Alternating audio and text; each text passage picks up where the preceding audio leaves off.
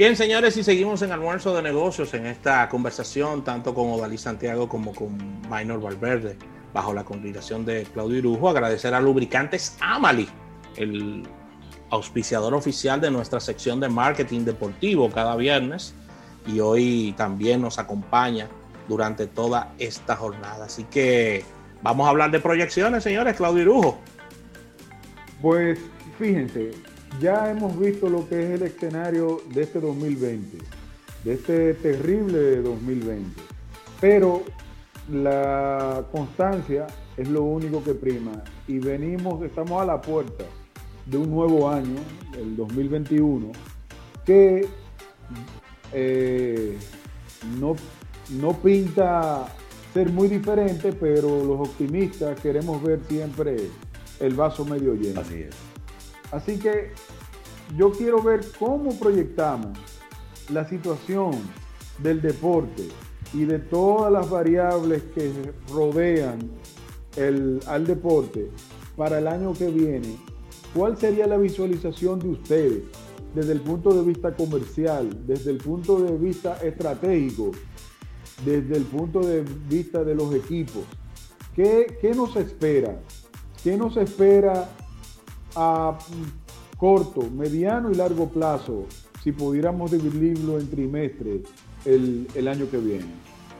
Mira, yo te diría que lo primero es que hay que esperar eh, y rogar, ¿verdad?, que toda la, la, situación con esta pandemia se vaya disipando, que la vacuna eh, se pueda administrar lo más rápido posible a la mayor cantidad de personas posible, que esta nueva cepa no conlleve otra vacuna, porque ya eso sería catastrófico para todo el mundo, porque el deporte y más el deporte hacia el futuro, yo creo que depende mucho de eh, los eventos en vivo y no, los no, no solamente los eventos grandes, sino eventos más pequeños que posiblemente cuando tú sumas todas las personas que llevan, pueden llevar más público que un, que un evento grande. Por ejemplo, Minor, que ha sido pionero eh, en esa área, eventos como lo que él organiza, que él organizaba con, no sé si puedo decir la marca, adelante, ¿verdad? adelante. Eh, Coca-Cola, Sí. que fue pionero en, en su área, ahora lo está haciendo con la gente de,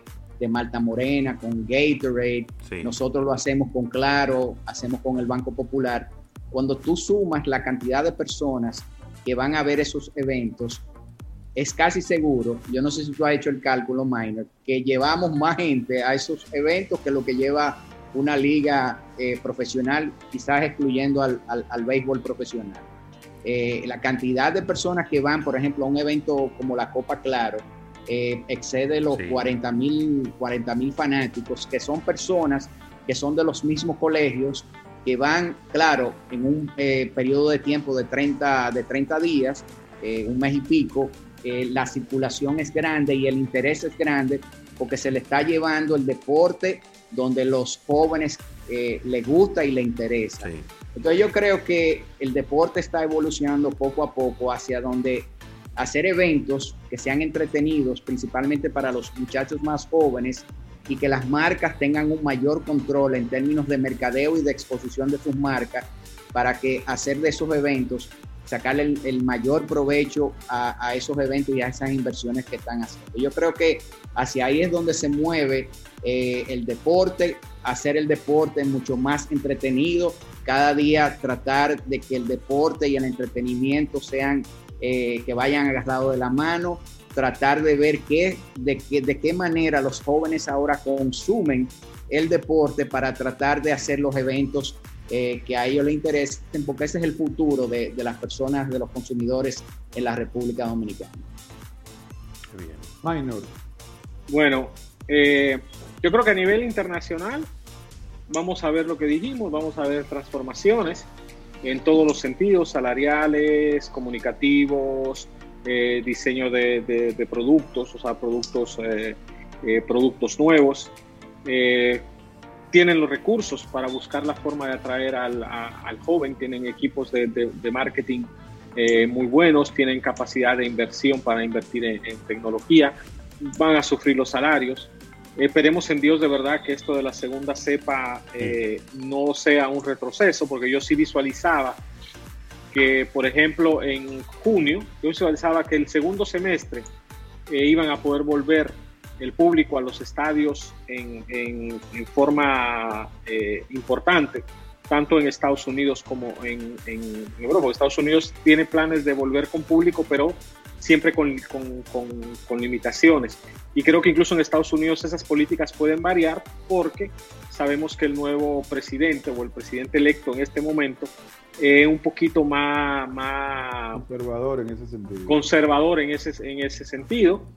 En el caso eh, local, entiendo que es un año es un año donde hay que hablar y por eso es importante una plataforma como la de ustedes, porque hay pocos lugares donde nos, se nos abre espacio para poder hablar y explicar esta situación.